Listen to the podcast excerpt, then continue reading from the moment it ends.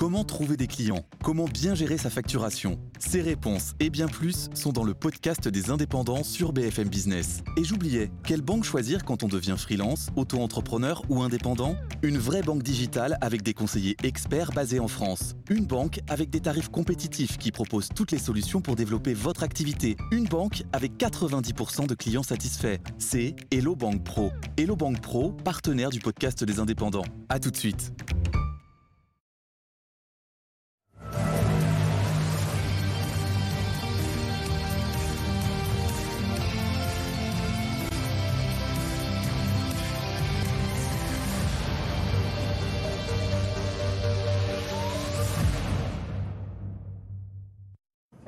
Alors que nous sortons tout juste d'un épisode particulièrement long de pollution aux particules fines en Ile-de-France, quelles décisions politiques sont prises pour améliorer la qualité de l'air que nous respirons tous les jours dans notre région? Le 28 avril 2022, la France a été à nouveau condamnée par la Cour de justice de l'Union européenne parce que nous dépassons régulièrement les seuils fixés par les traités européens en matière de pollution aux particules fines. Au niveau local, la zone à faible émission instaurée en 2018 dans la métropole du Grand Paris est-elle vraiment efficace alors que des libertés sont prises sans cesse quant au calendrier des restrictions des véhicules les plus polluants Pourquoi les décideurs politiques n'accélèrent-ils pas la cadence alors qu'un décès sur dix en Ile-de-France est imputable à la pollution de l'air Et à contrario, l'accompagnement des personnes les plus précaires est-il suffisant alors que les véhicules propres coûtent souvent extrêmement cher? Ces questions, nous allons tenter d'y répondre avec Yann Verling, vice-président de la région Ile-de-France en charge de la transition écologique du climat et de la biodiversité, et de Patrice Leclerc, maire de Gennevilliers et président du Front gauche à la métropole du Grand Paris. Nous analyserons aussi les conséquences sanitaires des épisodes de pollution avec le président du comité francilien contre les maladies respiratoires, le docteur Gilles Dixot. À quand un air plus respirable dans notre région? Île-de-France Politique, c'est parti.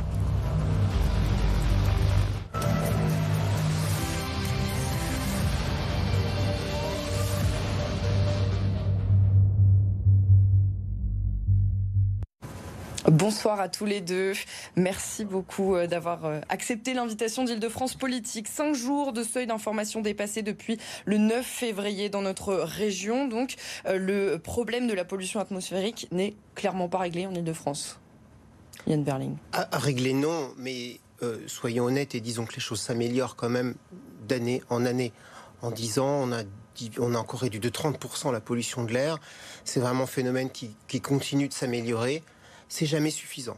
L'OMS, l'Organisation mondiale de la santé, a dit que même à quantité minime, un polluant reste néfaste pour la santé. Donc il faut continuer de faire des efforts de réduction de la pollution de l'air. C'est une question de santé publique, évidemment. Lorsqu'on voit qu'il y a un décès sur dix qui est encore imputable à la pollution de l'air, euh, Patrice Leclerc, on dit qu'il y a un certain manque de volonté politique oui, c'est d'abord un peu scandaleux puisqu'il y a des morts, ça fait 7000 euh, morts euh, par an dans notre région, 40 plus de 40 000 sur euh, l'ensemble de la France, ce qui est assez énorme pour notre part, pour notre groupe, on pense qu'il faut investir davantage pour la santé, parce qu'en plus, ceux qui meurent, souvent, en plus, ce sont les couches les plus populaires, qui sont les plus exposées aux pollutions. C'est vrai à Gennevilliers, c'est un lieu où l'exposition aux pollutions est une des plus importantes. Pourquoi? Parce qu'il y a beaucoup de nœuds routiers sur, sur l'air, on a l'aéroport qui nous passe au-dessus, on a l'autoroute A86, l'autoroute A15 juste à côté, et on a toutes ces particules qui existent euh, dans l'air de, de Gennevilliers. Et c'est donc dans des villes populaires où euh, la question de la santé et de des morts pour des raisons de pollution sont les plus importantes. Et en même temps, il faudrait, euh, pour améliorer ces qualités d'air, ne pas attendre et, arrêter de repousser les mises en place de zones à faible émission. Mais depuis 2019, nous le disons, si on veut une bonne mise en œuvre de ces zones à faible émission, il faut que ce soit une mise en œuvre qui prenne aussi en compte les questions sociales. Et donc, il n'y aura pas de rupture écologique s'il n'y a pas de moyens financiers mis pour un accompagnement social. Et cela, la ZFE, on va y revenir euh, largement. Yann Verling, l'État condamné deux fois euh, finalement parce que nous dépassons trop souvent les seuils d'information, d'alerte. Qu'est-ce qui n'est pas fait? Qu'est-ce qui manque aujourd'hui? Bah, c'est la vitesse à laquelle il faudrait aller qui, euh, pose problème. Euh, on a mis en place un certain nombre de mesures, notamment la ZFE, vous voulez en parler plus tard, mais il faut quand même dire que c'est une mesure assez structurante, hein, qui, qui, est la mesure la plus importante, mais elle concerne que la question de la circulation automobile. Euh, il faut quand même savoir que la pollution de l'air, c'est aussi dû à d'autres facteurs, comme par exemple le chauffage. Mhm. Euh, de ce point de vue-là, par exemple, le chauffage au bois, là, l'épisode de, pollution qu'on vient de connaître en février, il est principalement dû au chauffage au bois. Donc il faut agir sur le chauffage au bois, et pour cela, il y a des dispositifs là aussi de remplacement de chaudière, de remplacement de chauffage individuel au bois par des chauffages plus performants. Mais il y a encore beaucoup de monde qui se chauffe au bois? Ah mais beaucoup, beaucoup trop, beaucoup trop. Alors je ne je leur jette pas la pierre si je puis dire, parce que pour beaucoup de gens, on est dans une situation assez difficile en ce moment où le prix de l'énergie est cher. Et donc, on a justement une recrudescence de recours au chauffage au bois parce que ça se fait, on économise de ce point de vue-là, euh, ben, le gaz, le pétrole ou l'électricité. Pour se chauffer, on prend du bois parce que c'est moins cher. Mais ça pollue. Donc, euh, euh, il faut qu'on trouve le, juste milieu. Et donc, on accompagne les foyers, et notamment les foyers les plus modestes, pour changer leur chauffage au bois. Mais Comment? encore faut on les aide financièrement à remplacer leur chauffage au bois. Ils ont souvent des inserts dans la cheminée qui est ouvert. On leur paye, on leur enfin, les aide à acheter un insert fermé qui est beaucoup plus performant et beaucoup, qui émet beaucoup moins de polluants. Ce sont des aides au niveau de la région? Oui, la région aide et puis avec l'ADEME, oui, oui. Avec l'ADEME. On va poursuivre le débat dans un très court instant. Avant cela, nous allons prendre en direct le docteur Gilles Dixot. Bonsoir. Bonsoir, vous êtes médecin de santé publique, physiologiste respiratoire et vous êtes président du comité euh, francilien contre les maladies respiratoires. Euh, cet épisode particulièrement long de pollution euh, aux particules fines qu'on vient de vivre dans notre région ces derniers jours, quelles conséquences il peut avoir sur santé alors, il faut savoir que cet épisode n'est pas un épisode de particules fines en soi, puisque la réglementation française porte uniquement sur les PM10, qui sont les particules grossières. Les, PM, les, PM2,5, qui sont les vraies particules fines, ne sont pas suivies par la, réglementation. Et on a eu, à la fin de l'année dernière, 2022, euh, un épisode très prolongé de pollution aux particules fines, c'est-à-dire des PM2,5, sans qu'il se soit rien passé. C'est-à-dire sans que décision n'ait été prise? Aucune. Aucune. On a eu un, épisode de plusieurs semaines de pollution aux particules fines. Il ne s'est rien passé parce que, en fait, la réglementation française a un très grand retard par rapport aux connaissances scientifiques et elle est entièrement fondée sur les PM10 qui sont beaucoup moins dangereuses que les PM2,5. Donc là, il y a un problème de mise à jour de la réglementation et euh, ce ne sont pas les ZFE qui vont régler le problème tant qu'on n'aura pas réglé le problème d'une réglementation qui est totalement obsolète. Et alors ces PM10, quelle, est leur conséquence sur notre, euh, notre organisme? Les PM10 sont des conséquences, euh, je dirais, relativement modérées par rapport aux PM2,5, parce que les PM2,5 vont pénétrer profondément dans l'organisme, elles vont pénétrer dans les voies aériennes, et euh, surtout les, les, particules ultra fines, c'est-à-dire les PM1 et les PM01, vont passer dans la circulation et se retrouver au niveau de tous les organes, y compris au niveau du placenta et du, fœtus. Euh, les PM10, elles, vont s'arrêter au niveau des voies aériennes supérieures pour euh, la plus grande part, part d'entre elles. Donc ce qu'il faut gérer, ce sont les PM25 d'abord, et ensuite, il faudra gérer les PM1 et les PM01. Est-ce que vous pourriez nous rappeler très, très, très concrètement euh, justement euh, cette, euh, ces PM2,5, ces PM10 pour ceux qui nous regardent et qui ne sont pas forcément au courant de ce que sont ces particules? D'accord. Alors les, les, PM10, ce sont des particules dont le diamètre est, de l'ordre est inférieur à 10 microns. Donc, ce sont ce qu'on appelle les particules grossières qui sont régies par la réglementation française. Les PM2,5, ce sont les particules dont le diamètre est inférieur à 2,5 microns. Ce sont celles qui sont prises en compte par, euh, l'OMS, mais pas prises en compte par la réglementation française pour l'instant. Et ensuite, il y a les PM1, qui sont les, les particules ultra fines d'un diamètre inférieur à 1 micron, et les PM01, qui sont euh, inférieurs à 0,1 micron, qui sont les plus dangereuses. Mais malheureusement, en France, il n'y a rien qui est fait sur ces particules ultra fines qui sont pourtant les plus dangereuses pour la santé puisque elles vont passer dans la circulation et se retrouver dans tous les organes et ce sont elles qui sont responsables. Donc si on vous écoute, les, les, PM10 finalement, quand on dépasse les, seuils d'alerte, ça n'est pas très grave? C'est pas que c'est pas très grave, mais c'est beaucoup moins grave que si on s'intéressait aux, PM, aux, particules fines, aux vraies particules fines. Or malheureusement, ce n'est pas ce que l'on fait en France.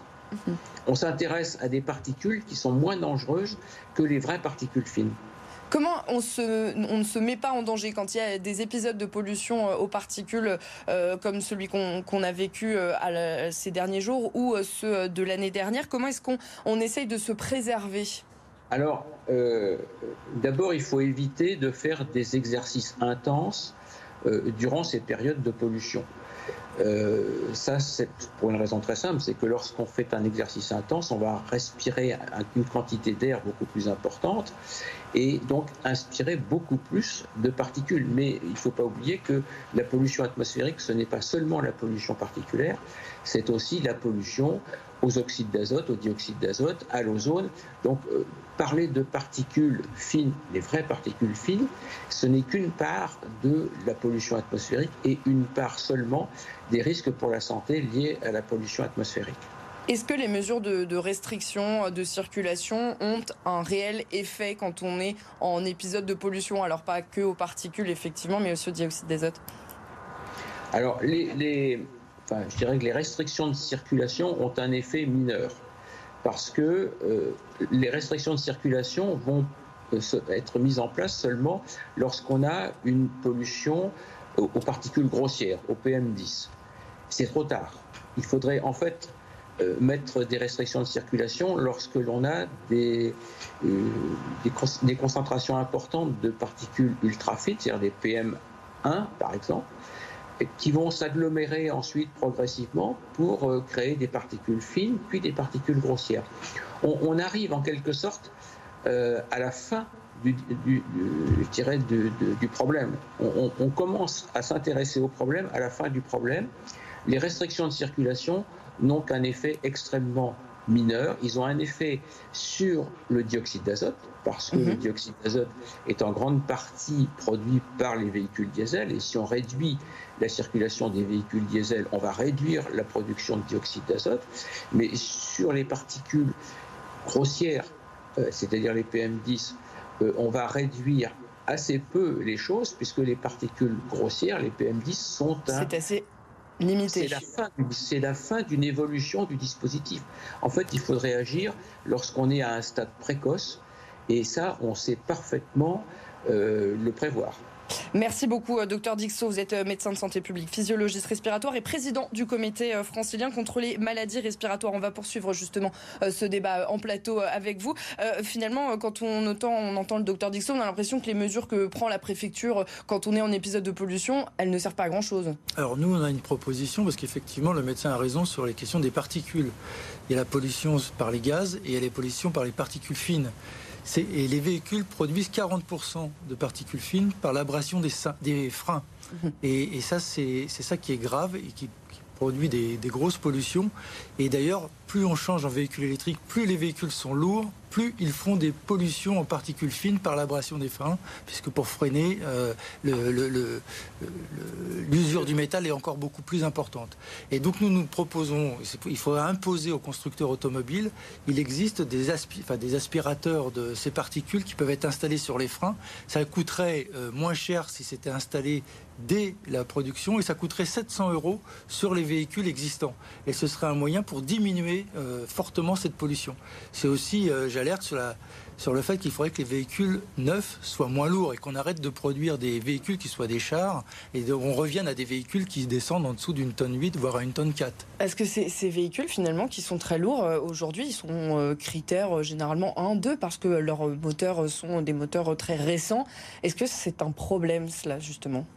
Oui, alors euh, on n'a pas tout à fait prise au niveau de la région Île-de-France sur ce genre de choses, puisque ce sont des décisions qui sont, à mon avis, du ressort européen, mais mhm. euh, je suis tout à fait d'accord néanmoins sur, sur ce que me dit mon, collègue.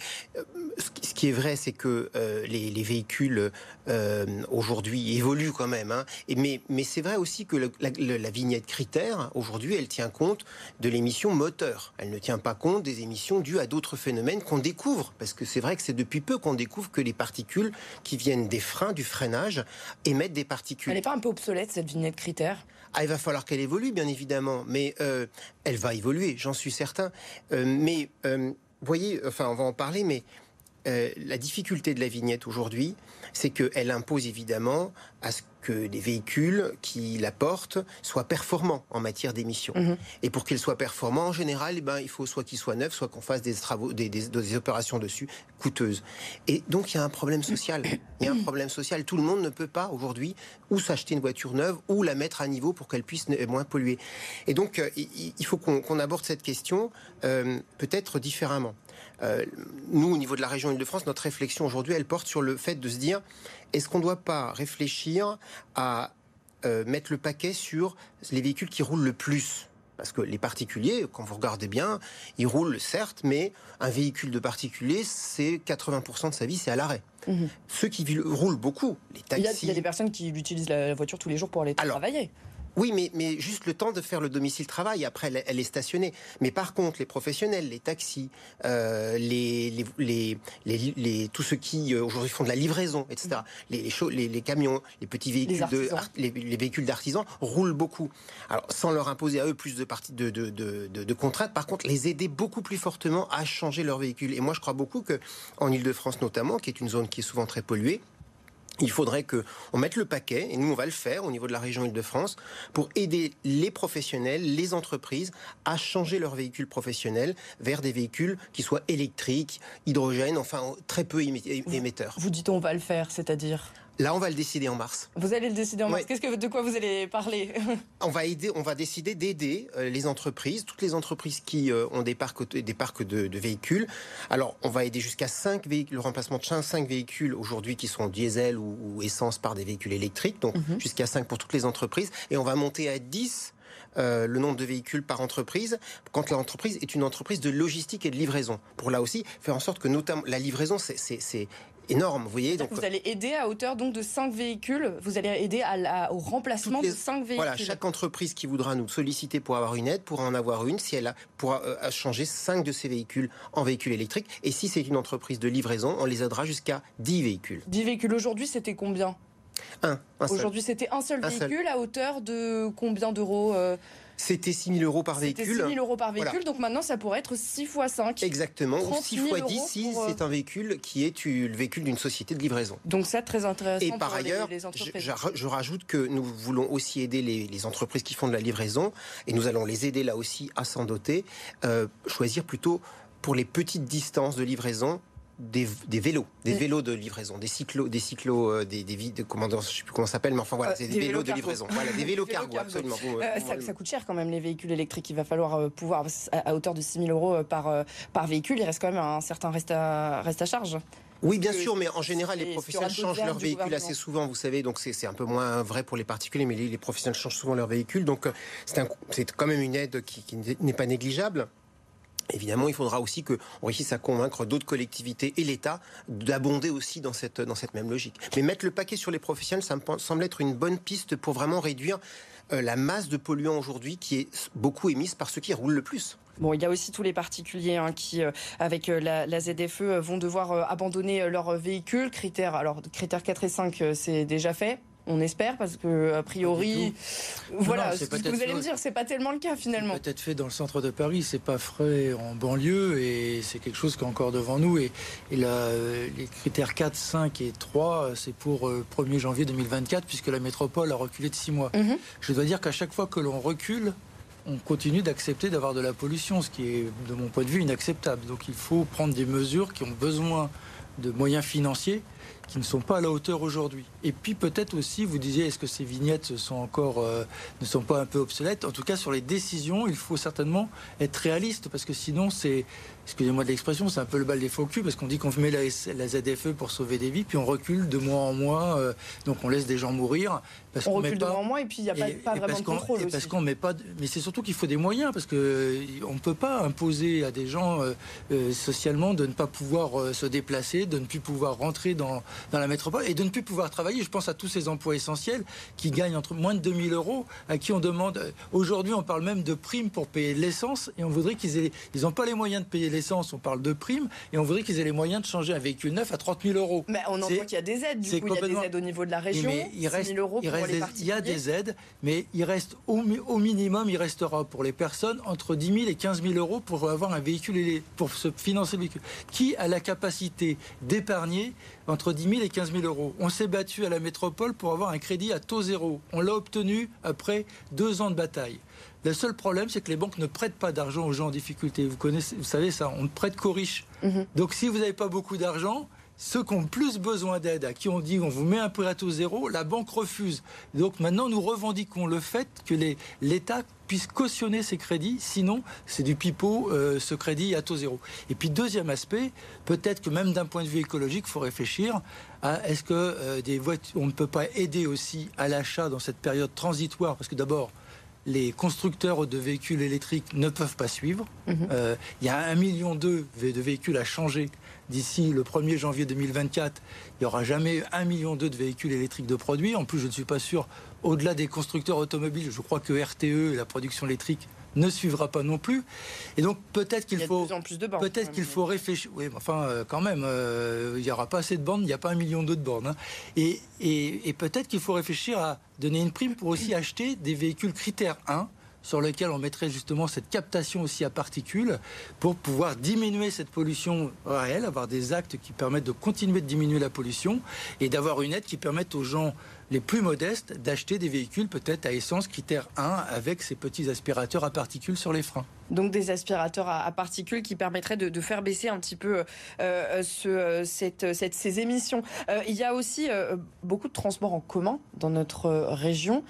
finalement, est-ce qu'il n'y a pas certaines personnes qui je ne parle pas forcément des catégories les plus populaires, mais qui euh, finalement par euh, peut-être euh, n'ont pas forcément envie de prendre les transports en commun parce qu'ils trouvent ça plus agréable, confortable de prendre la voiture. Et là, comment est-ce qu'on les pousse? Comment est-ce qu'on leur dit voilà, peut-être que vous aussi vous pouvez prendre les transports en commun, diminuer ces, ces D'abord, je suis pas sûr que L'idée, ce soit de changer, tous les véhicules euh, à moteur par des véhicules électriques. Je vous l'ai dit, le réseau électrique, je suis pas sûr qu'il tienne. Euh, il faut être aussi économe en ressources. Bah, l'enjeu climatique nécessite quand même de penser autrement, y compris même sur la production électrique.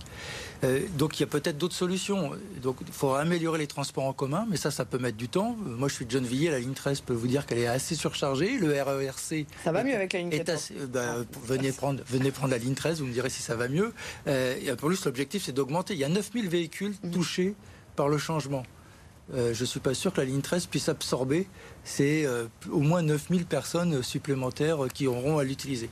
Et peut-être qu'il peut y avoir l'idée, est-ce que euh, la conversion, au lieu de faire une conversion à l'achat, ça peut pas être un pass Navigo euh, sur la somme valable gratuitement pour ces personnes-là pendant une durée de plusieurs années, qui correspondrait, au lieu de l'aide à l'achat d'un véhicule, à une forme de transport gratuit. Ça peut être aussi une piste pour aider des gens à mieux utiliser. Puis il faudrait aussi continuer d'améliorer. donc il y a cette construction de la ligne 15, mais je pense qu'elle n'arrivera pas, elle sera pas finalisée avant 2034, 2035 si tout se passe très bien. Euh, il y a peut-être d'autres pistes aussi à travailler en termes de lignes de bus à améliorer et autres. Une mission d'information a été rendue notamment par euh, deux députés, dont le député euh, Bruno Millienne, député des Yvelines, euh, qui évoque des difficultés donc pour les particuliers et qui propose notamment la création d'aménagements horaires ou d'un carnet pour les déplacements indispensables, c'est-à-dire qu'on a un petit carnet à points et puis on dit voilà je dois aller chez le médecin, je peux vraiment pas faire autrement que de prendre mon véhicule critère 4 pour m'y rendre dans la ZFE. Est-ce que vous pouvez me poinçonner mon carnet? Est-ce que ce sont de bonnes solutions qui sont proposées là? Je ne sais pas, ce sera l'appréciation de la métropole qui, qui décide sur la ZFE euh, comment elle compte le mettre en œuvre. Encore une fois, moi je pense que euh, il faut, faut, faut, changer de logique. Hein. Tout, mettre tout le monde à même niveau, ça, ça, on voit bien qu'il y a des obstacles majeurs mm. et, et, euh, et, au fond, il faut, il faut y répondre. Je ne sais pas si c'est par des petites mesures de cette nature-là qu'on va y arriver. Je pense qu'il faut une réflexion plus structurelle. C'est pour ça que nous, je vous ai dit, nous, nous notre, notre logique maintenant, c'est de se dire, euh, axons notre effort sur les véhicules professionnels. C'est ce qui, ce qui circule le plus. Et puis, euh, et puis n'oublions pas d'autres polluants. N'oublions pas d'autres polluants. J'ai cité tout à l'heure le chauffage. Mm-hmm. C'est quand même pas du tout négligeable. On pense sur c'est que le transport, mais non, pas du tout. Je dirais encore une fois. On a la répartition des, émissions euh, qui, qui, va apparaître justement les. les Donc on verra, on verra que les sources de pollution ne sont pas que ceux issus du transport. Voilà, on le voit, chauffage, agriculture aussi hein, pour les PM10, euh, chantier, et, route, et donc justement, nous conscients de, des chiffres que vous affichez. Euh, nous avons euh, donc une action sur la question du chauffage et au bois notamment, hein, puisque c'est ça qui est en cause. Et puis sur l'agriculture, nous allons là aussi démarrer une expérimentation avec les agriculteurs pour euh, changer les pratiques agricoles pour qu'elles soient moins émissives d'ammoniac. En, en, réalité, c'est cette affaire-là, c'est mhm. l'émission d'ammoniac qui se mélange à des particules et qui contribue à la pollution de l'air. Et vous voyez, c'est quand même des chiffres importants. Donc là aussi, il faut agir sur différents facteurs, ne pas se focaliser sur ce qui est plus, le plus médiatique, pardon pour vous, parce que c'est souvent ça qu'on dit c'est la ZFE qu'on cible. Il y a aussi d'autres polluants, il faut agir sur tous les, tous les registres. Bon, ça va pas vous plaire, mais on va rester sur la ZFE parce qu'il euh, il y a aussi un éventuel problème de compétence hein, de la métropole du, du Grand Paris. C'est ce qu'on va voir dans le focus d'Île-de-France politique.